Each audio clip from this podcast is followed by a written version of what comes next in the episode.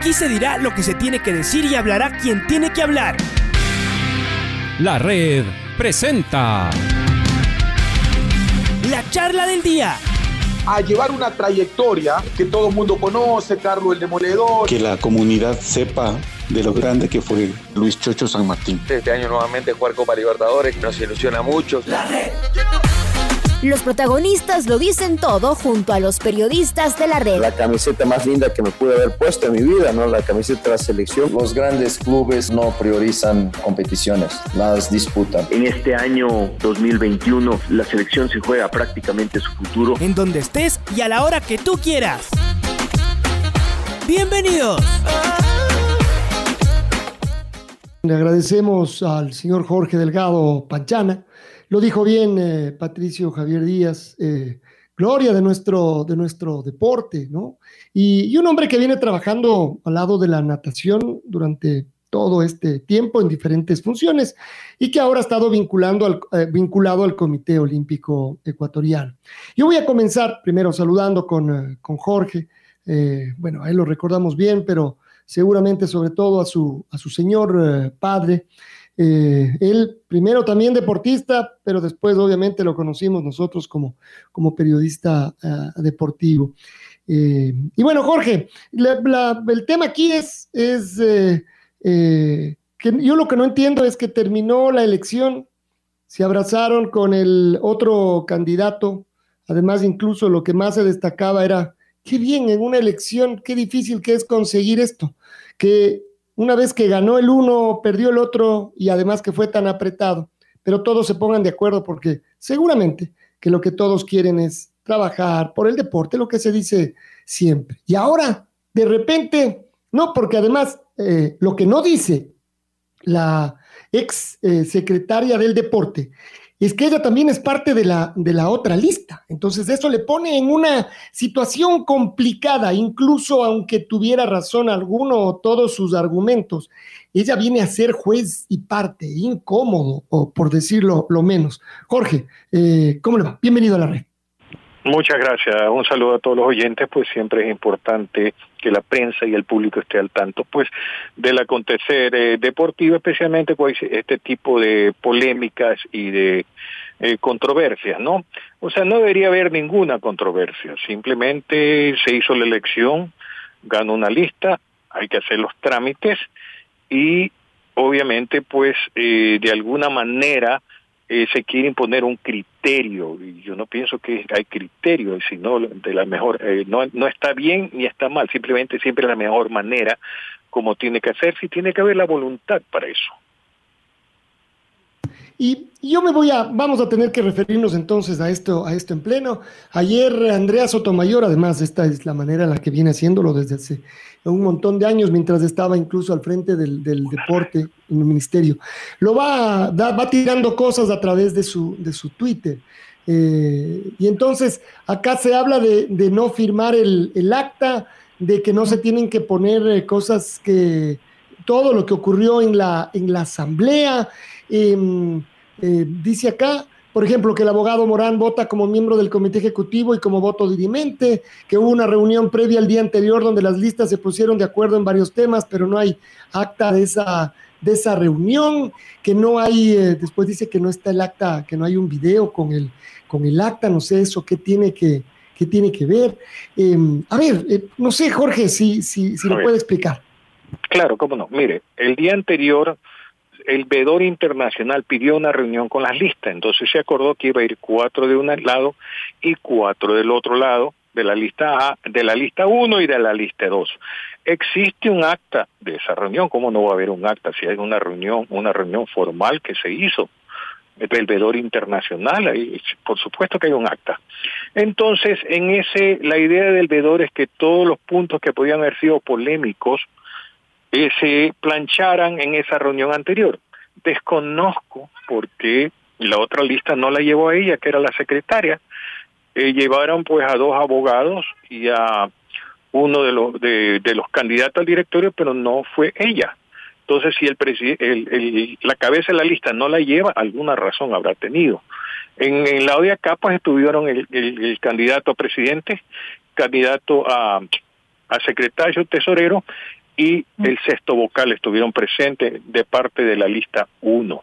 Y se hablaron de todos los temas, se analizaron todas las federaciones que tenían dos votos, se hablaron de las federaciones que tenían un voto, del comité eh, ejecutivo, cuántos votos tenía el comité ejecutivo, y todo eso se aclaró, hubo puntos que de, divergencia, pero se, se, plancharon. Todo quedó listo, pero nadie eh, pensó que podía haber un empate. Pero en el caso de los empates, si no hubiera visto, no hubiera habido en el, en el estatuto del COE aprobado por el CIO, el Comité Olímpico Internacional y por el Ministerio, dice en el artículo 16 que en caso de un empate a un voto dirimente del presidente quien finja, funja de presidente en el momento de la elección. O sea, está, está establecido.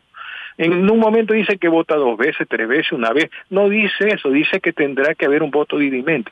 De no haber ese artículo hubieran tenido que haber votado nuevo. Pero está el artículo y eso pasa en cualquier elección. En la ecuatoriana también tuvimos un punto cuando hicimos las elecciones que hubo un empate y el, presidente de la asamblea dimitió y no hubo problema, listo, pero alguien siempre va a sentirse aludido en el tema, ¿no? Em, y entonces cambió todo con el resto de la lista, con esto que yo decía al principio. Ustedes se pusieron de acuerdo, terminaron bien, recibieron felicitaciones. Eh, ¿Qué cambió? Eh, no ha cambiado nada, simplemente la postura de una persona de la otra lista, que eh, es la secretaria del, del Comité Olímpico, y que ella quiere, pues dice que eso lo que sucedió no fue así, o sea, y es un criterio, son criterios. Si los dos asistimos a una reunión, usted va a tener una, una, una impresión y yo voy a tener otra. Pero si usted es el, el, notario, usted va a escribir pues lo que dice. Es un, el notario es una, una figura, es una autoridad pública, por eso se dio un notario y un vedor internacional. ¿Qué más se necesita?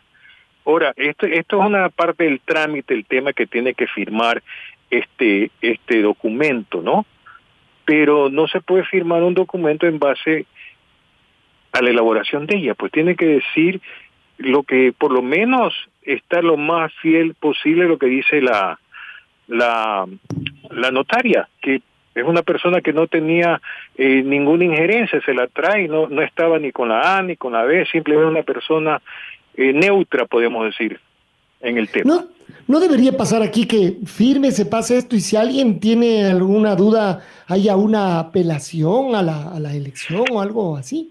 Pero, ya el tiempo de la apelación pasó, pues recuerde que son tres días después que termina la elección de que usted tiene que apelar. Y si no se apeló en esos tres días ya no hay nada que hacer. Hmm. Entonces esta también es la razón. Y esto otro que decíamos, Andrea Sotomayor es juez y parte en esto, es decir, tiene que firmar, no quiere hacerlo, y su lista, donde ella es parte, es la que, la que pierde. Esto puede pasar, es decir, esto, eh, y eh, volvemos a decirlo, hasta debería generar una cierta incomodidad por tener que tomar una postura.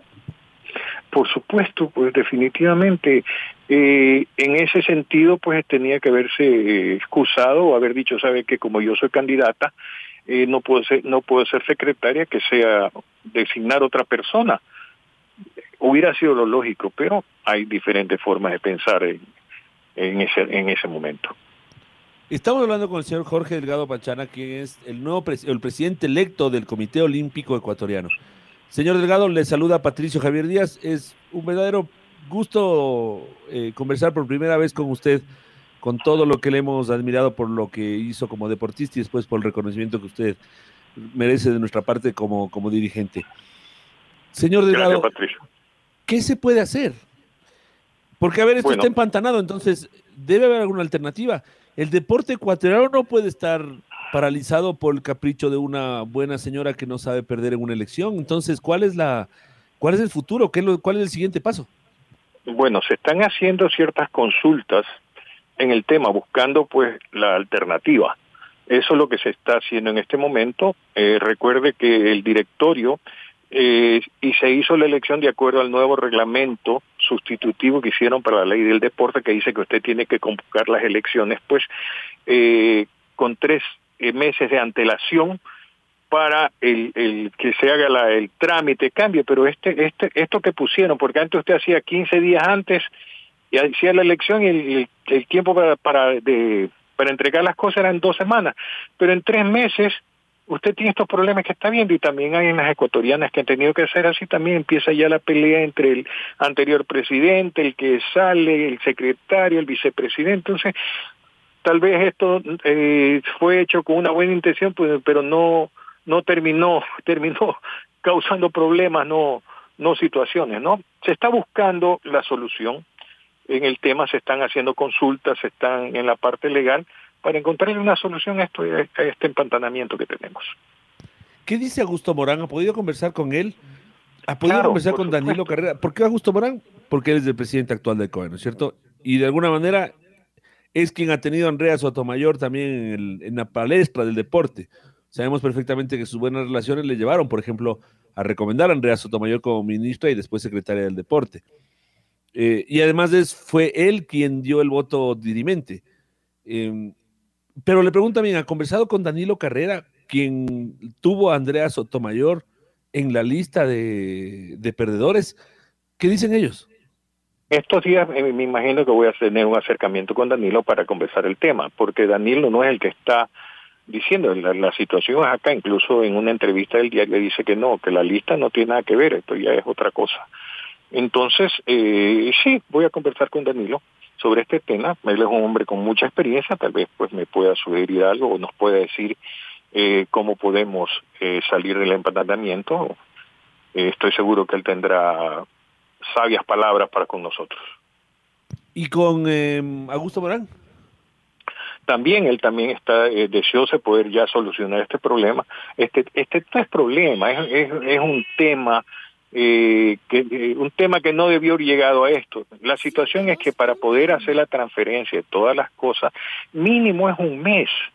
Entonces hay que hacer acciones, hay que hacer registro de firma ante el Banco Central. O sea, la tramitología del, del cambio de, de, de, de mando es complicado, toma tiempo. Los papeles tienen que ir al Banco Central, tienen que regresar, tienen que ir al Ministerio, tienen que regresar, tienen que ir al Ministerio, algunas cosas tendrán que ir al Ministerio de Finanzas. Entonces es un trámite que si bien es cierto, puede decir ya, no, me voy en diciembre, pero recién en diciembre se va a hacer el trámite el 4 de diciembre y de ahí vamos a tener una para del Comité Olímpico por lo menos un mes, yendo rápido. Entonces sí va a haber el deporte afectado, aunque dice que no, pero sí hay un, un momento que se afecta el deporte cuando tiene que pararse eh, y a esperar que estos cambios, por eso eran los tres meses para que pueda haber este cambio sin ninguna situación. O sea, son cosas que no se pensaron y que ya tienen que poner actitudes. ¿Y ha conversado con la señora Sotomayor? Bueno, usamos palabra, usamos palabra, eh, con esto que hubo tendré que hablar tanto con ella como con Danilo Carrera a ver si se encuentra una solución. Danilo no tiene nada que ver en este tema, pero igual, vuelvo y repito, eh, si él me puede dar luces en el tema, encantado. Y obviamente pues con Andrés habrá que conversar, porque no hay peor gestión que la que no se hace, pues no. ¿Y su relación con ella era, era mala antes de antes eh, o es un asunto que nace alrededor de la de la derrota que ella sufre como parte de la de la, de la lista perdedora, digámoslo así, ¿no? Que cayó ante usted en las elecciones. Esto es un asunto de, de eh, como le digo, de, de deportivo, de eh, esto es un asunto, como digo, administración de, de administración deportiva, no es personal. Entonces, eh, es como se lo tiene que manejar, ¿no? O sea, saludamos, hablamos, pero no nos hemos sentado a conversar sobre este tema, pero lo voy a tener que hacer. Bueno, esperemos que esto se solucione lo más pronto. Señor Delgado, permítanos un poquito conversar sobre lo que será su nuevo o su mandato, su, su periodo al frente de la presidencia del Comité Olímpico Ecuatoriano. En una época de cambios en nuestro deporte, se está discutiendo una nueva reforma de la, ley del deporte que se reforma cada dos por tres y esto no sé si sea lo más conveniente, pero bueno, se está discutiendo. Eh, pero además hay otro enfoque con eh, las nuevas autoridades del deporte y con la, la, el nuevo enfoque que le da el presidente de la República, el señor eh, eh, Guillermo Lazo, con Sebastián Palacios por ahora a la cabeza del Ministerio del Deporte. Y bueno, y llega usted como nuevo presidente del Comité Olímpico Ecuatoriano. En la mitad, todos los éxitos de los deportistas ecuatorianos en las, en las últimas Olimpiadas y en los Paralímpicos, pero también las quejas de los deportistas de cómo han sido tratados y maltratados, en algunos casos eh, por temas eh, que uno dice hasta, hasta ridículos, ¿no? La, tiradora eh, se quejaba de que no le quisieron comprar un cargador que cuesta mil dólares para mejorar su, su accionar. En fin, en todo este panorama, señor Delgado, ¿cuáles van a ser sus primeros pasos? ¿Cuáles son sus objetivos a mediano y largo plazo? Cuéntenos un poquito qué se propone usted en el COE. ¿Cómo no?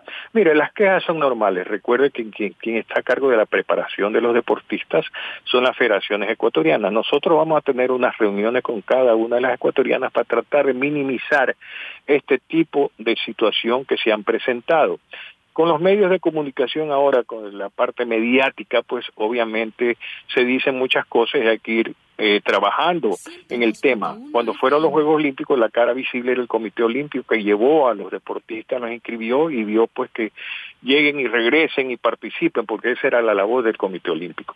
Pero los problemas que se supieran ya en problemas de federación eh, situaciones que muchas veces los deportistas no tienen buena relación con sus presidentes o sus presidentes no han sido eh, muy eficientes en la labor. Recuerda que el presidente es un voluntario, no es un, no es un rentado, que usted pues tiene que estar 8, 10 o 12 horas en la federación eh, resolviendo estos problemas. Bueno, ese, eso es lo ideal que esté ahí, por eso se contratan los gerentes financieros, pero tienen que tener cierta cantidad de asignación para tener un gerente financiero. No todas las federaciones tienen gerentes financieros. Entonces son situaciones que vamos a conversar, eh, mejorar, si es necesario dar capacitaciones, tratar de ver cómo mejoramos este y esta situación, eh, empezar a ser incluso mediadores con el tema de las diferencias que tienen los deportistas con sus dirigentes, ¿no?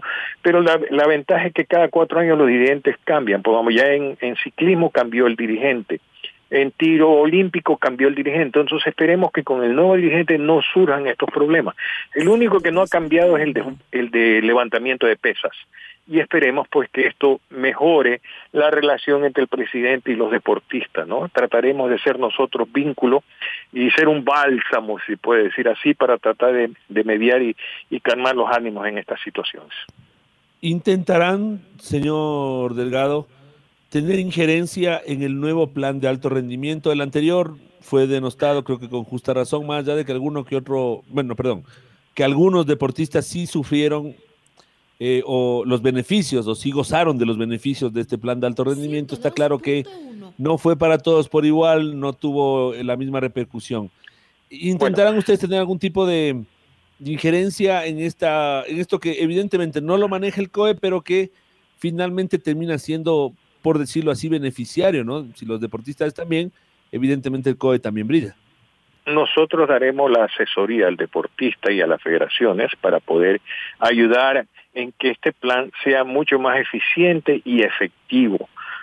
Trataremos de alguna forma de apuntalar el plan de alto rendimiento dentro de lo que nosotros podemos contribuir, porque netamente el plan de alto rendimiento se maneja entre el Ministerio del Deporte y las federaciones ecuatorianas por deporte. Ellos entregan la información, el Ministerio la procesa y con su departamento técnico-meteorológico hacen el escogimiento de quién debe estar en el plan de alto rendimiento y qué categoría debe tener cada uno de estos deportistas y nosotros podíamos en algún momento dado hacer una sugerencia, pero si se la toma bien y si no, por, porque algún deportista podría decirnos, bueno, mire, yo creo que debo estar más arriba, lo que sí podemos hacer es una consulta eh, y, de, eh, esforzar algún argumento, a ver si se puede subir a este deportista, pero hasta eso podemos llegar, eh, no podemos meternos donde no nos llaman.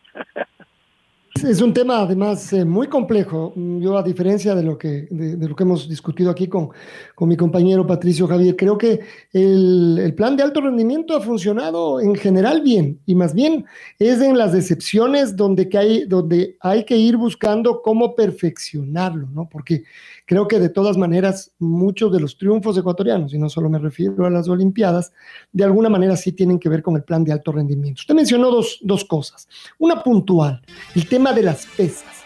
¿Por qué sigue dirigiendo el mismo, eh, la misma persona la Federación de Pesas después de todos los años y de todas las denuncias? La última y la más eh, brava de todas es que un grupo de pesistas de élite se fueron, ya no pudieron más y se fueron, se fueron a otra cosa, se fueron a, a, Estados Unidos a trabajar porque ya no podían, no podían más acá. Pero, ¿cómo es que sigue, no sé si decir religiéndose o ya no hay ni siquiera elecciones y, y se perenniza en, en, el, en el cargo el presidente de las pesas? De acuerdo al reglamento, usted puede tener una elección y una reelección. En este momento él está en la reelección entonces él tendría pues que después de estos cuatro años ya tener que salir de la federación, pero son los clubes y los deportistas lo que tiene que ver cómo, eh, cómo planchan o cómo liman asperezas con el presidente. Si tiene un presidente un poco complicado, un poco difícil, bueno, hay que hablar hasta quedarse afónico, como lo he dicho yo y tratar de llegar a acuerdos, eh, muchas veces con intermediarios, ya que eh, parece que hay mucho mucha fricción entre ellos, ¿no? Vamos a ver cómo evoluciona para este nuevo ciclo olímpico y cómo nosotros podemos mediar y, y aliviar algo de las tensiones que hay ahí.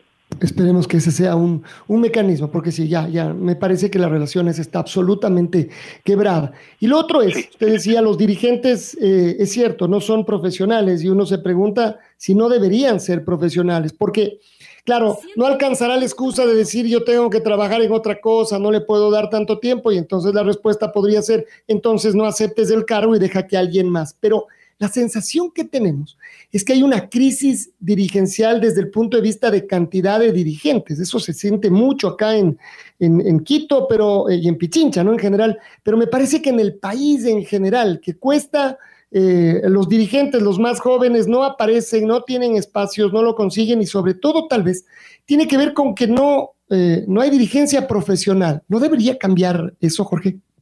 Bueno, debería cambiar en algo. Yo pienso que debería haber por lo menos gastos de representación que aliviarían en algo eh, las situaciones de algunos presidentes o de, la mayoría de los presidentes con respecto pues, a la gasolina, al eh, desplazamiento que a veces tienen gastos que tienen que hacer. Voy a un sitio y tengo que yo pagar en mi bolsillo el, el, parqueo.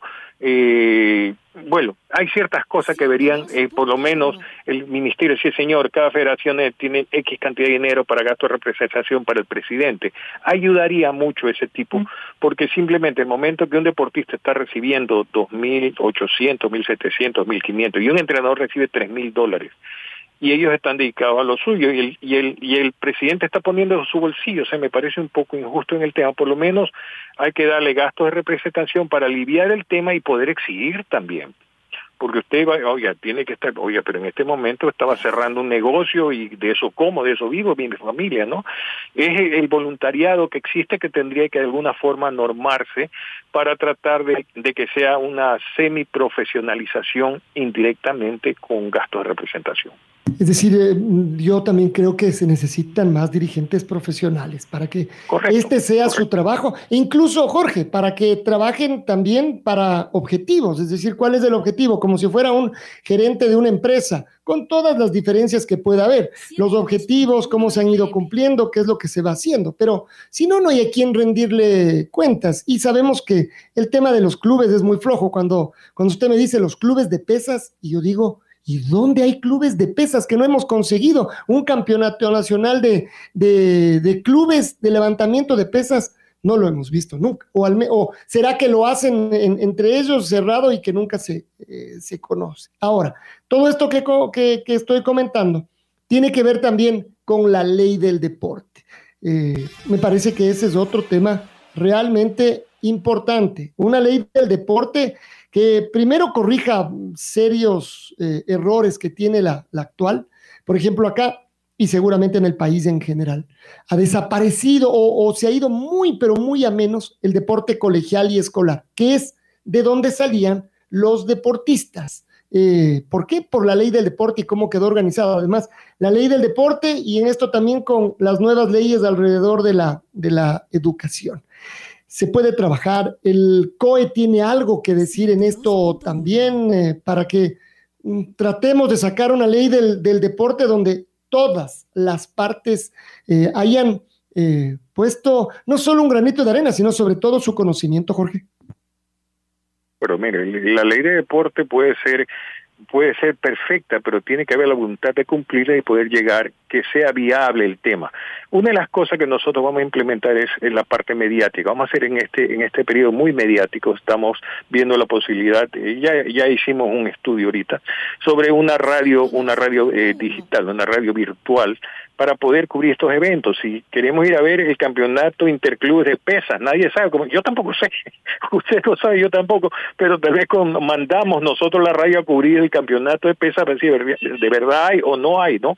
Sé que se lleva efecto, si no, no hubiera habido, no hubiera podido haber las elecciones pero hay que ir y cubrir y, y, mostrarle al público todas estas cosas. Necesitamos la parte mediática, tiene que ser muy importante para que el público conozca, el Comité Olímpico conozca, la Federación conozca, la prensa conozca y podamos nosotros eh, hacer un seguimiento, porque nosotros somos los que tenemos que, eh, cuando hay público, cuando hay personas observando, la gente eh, por lo menos dice, oye, momento, tengo que portarme bien, no puedo hacer cosas que no, está, no están correctas, ¿no? Entonces tenemos nosotros, tanto ustedes como nosotros los que los supervisores, de que las cosas funcionen y se hagan bien. La ley de deporte tendrá que revisarse. Eh, totalmente de acuerdo, tenemos que rescatar los campeonatos colegiales e intercolegiales que no debieron haber sido eliminados. Eh, de alguna forma eso tiene que volver porque de ahí salía algo de futuros eh, deportistas de élite, ¿no? Hay ciertas cosas que se quitaron y hay que volver a poner eh, había que quitar las malas a las buenas, pero acá se quitaron las malas y las buenas. sí, sí, este es uno de los, de los temas bravos. Jorge, em, y finalmente es, bueno, hacerse cargo del Comité Olímpico Ecuatoriano, seguramente como un reto pensando en los, en los próximos, en, el ciclo olímpico, no hablemos de, de, los Juegos Olímpicos de París, sino en el ciclo olímpico. Eh, bolivarianos no hay directamente a los sudamericanos, panamericanos, eh, Jorge, ¿es así? Bueno, el próximo año tenemos el primer semestre Juegos Sudamericanos y el segundo semestre Juegos Bolivarianos. Uno es en Asunción, Paraguay, y el otro en Colombia. El próximo año hay cinco Juegos de ciclo olímpico. Vamos a andar corriendo, estamos hablando de, de casi cada dos meses y medio un juego de ciclo olímpico.